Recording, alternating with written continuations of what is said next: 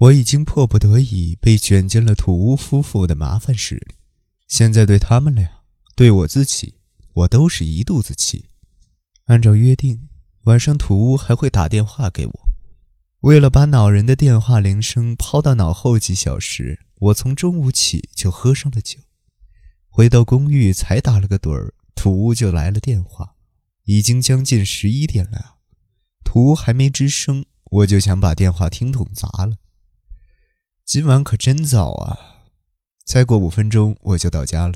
今晚是六点二十分出公司，跟秘书去日比谷看电影。是客户公司正在大规模宣传的电影。图把电影名和内容梗概告诉了我。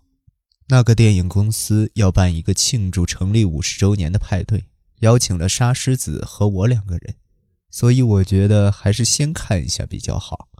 其实是约了老婆一起看的。我们说好在电影院门口碰头的，可他没来。银座附近也在上映，他没准儿是去那边的电影院了。出电影院之后，我就和秘书一起去拉格喝了一个小时左右。就这些了，都记下来了吗？我回答说记了，便挂断电话，躺下盯着无意义的笔记，不知不觉又睡着了。隔天早晨，我在报上看到了命案报道。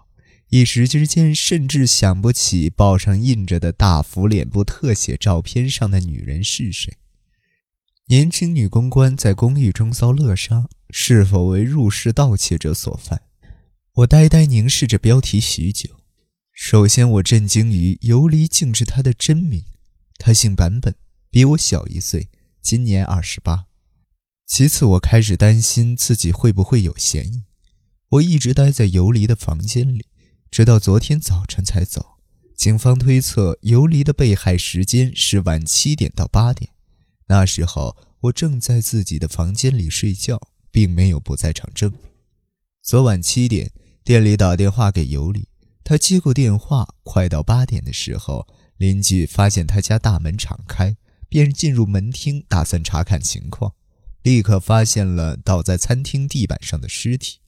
尤里身穿红衣。一副外出打扮，恐怕是刚回家，或是刚要出门，被人用尼龙长筒袜勒死。报上还写着公寓内无人目击七点到八点间有貌似凶手的人。室内一片杂乱，有珠宝现金被盗的迹象。结合最近那栋公寓有小偷出没的情况，警方似乎倾向于入室抢劫杀人的说法。读到这里，我松了口气。不过也没人知道我与游离的关系，进出房间时也没被人撞见过。正如报上所写，我也猜测是抢劫犯所为。这时我怎么也不可能料到，屠杀狮子因为误会而打来的电话，竟与游离被杀有着密切关联。照片上的游离笑着，我依然不清楚自己究竟是喜欢他还是讨厌他。当看了这张照片，我才第一次发现游离的眼睛带着点斜视，莫名其妙。他最后嘟囔的那句话在我耳畔回响了一次，但我已经想不起他说这句话时是怎样的表情。我又睡了一小会儿，十二点往调查所打了个电话，说接下来要继续跟踪，我要在屠杀狮子约定的来电两点前到达洛阳。刚进入店里，电话机旁的女服务员就立刻叫了我的名字，比约定的还早了十分钟。拿过听筒，听见的却不是土屋杀狮子的声音，而是她丈夫。我跟土屋说过会在这家店里和杀狮子联络。杀狮子还没联系你吧？嗓音中略带急躁。你就按照昨天的笔记向杀狮子报告，之后立刻到 T 酒店的六零三房间来，别过前台。直接上楼，我有不想让任何人听见的话想跟你说。土屋好像已经守在那房间里了。我突然意识到，知晓我与游离关系的人唯有土屋一个。土屋如果仔细读过今早的报纸，从公寓名与游离的名字，恐怕就能判断出受害者是我的未婚妻吧。更别说土屋就是那种逐字细读报纸上的签字的那种人。我匆忙灌下一杯咖啡，趁此时间看了看昨晚的笔记。至此，我才察觉到了异样。昨晚七点，原本与丈夫约好看电影的沙狮子没现身，与游离被杀害的时间是一致的。店里的电话响了，女服务员递来的听筒中传出土屋沙狮子的说话声。我例行公务的按照笔记的内容说了一通，沙狮子只是哦的应了一声，立刻挂了电话。我走出咖啡厅。前往 T 酒店所在的日比谷，敲下房门的瞬间，土屋就开了门。他解开链锁，盯着我的眼神怒气冲冲的。我本想说句“调查费付多了”之类无意义的话来缓解气氛，却没想到土屋伸手从口袋里掏出一枚领带夹，是昨天早晨我离开游离房间时插在假花上的那一枚。换言之，就是土屋的领带夹。今天起床时，我发现这个别在我睡衣的领子上。我猜是沙狮子在对我挑衅，也就是说，他之前在沙狮子手上。可我以为这个领带夹是我昨天在东京站酒店和你见面时忘在桌上了。我表示他所言无误。既然如此，你解释给我听听。为什么这领带夹会在今天早晨别有用心地别在我的睡衣上呢？我坦率地说出了曾把领带夹带到未婚妻的房间，并将其留在了门厅。除此之外，我一无所知。土屋咬着嘴唇，眉头紧锁，像是遇到了难题。你说的未婚妻就是她吧？土屋展开桌上的报纸，报纸上刊出了公寓现场的照片。游离的脸显得很小巧。没错，但不是我干的。我不是这个意思。杀他的是沙狮子。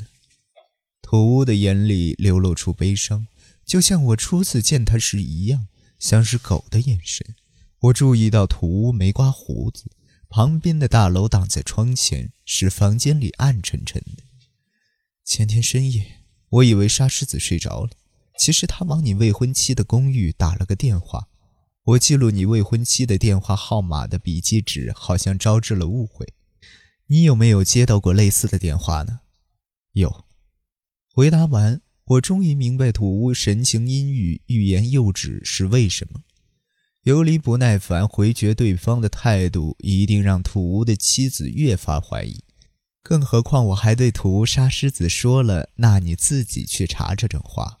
于是沙狮子真的亲自去查了公寓的状况。游离会开门的，首先映入沙狮子眼帘的一定是门厅假花上的领带夹，那是她丈夫的。不管游离如何否认，领带夹都成为了连接她丈夫与游离的不可动摇的证据。简直不敢想象尤里死去时是怎样的表情。屠杀狮子是以怎样的表情犯下杀人罪的，就更难以想象了。昨天晚上我回到家时，杀狮子已经上床了，他一脸筋疲力尽的样子，恶狠狠地盯着我。我问他为什么没来电影院，他就说搞错了影院，等了大概十五分钟没见人，就直接去银座闲逛，然后回家了。我妹妹说她大约九点到家的，应该不会有错。这件事就好比一场无聊的意外，一张简短的笔记纸和一枚领带夹，就把一个毫无关系的女人送上了绝路。因为误会而惨遭杀害的游离，因为误解而痛下杀手的杀狮子，因为荒唐的偶然而致使妻子成为杀人犯的银行高管，这三人中究竟谁最亏呢？土屋的身子像泄了气的皮球一样蜷缩起来，面容憔悴。他原本就是个小家子气的人，小心翼翼地提防妻子出轨，此刻又为妻子犯下弥天大罪而胆战心惊。这样的角色倒是挺适合他来扮演。我有个请求。土屋抬头望向我，双眸微颤。警方暂且认定这是桩抢劫杀人案。还不成问题，关键是万一嫌疑落到沙狮子身上该怎么办？被杀的女人和沙狮子纯粹是因为误会而产生联系，所以暂时不必担心沙狮子牵扯其中。可万一出了什么状况，能请你作证吗？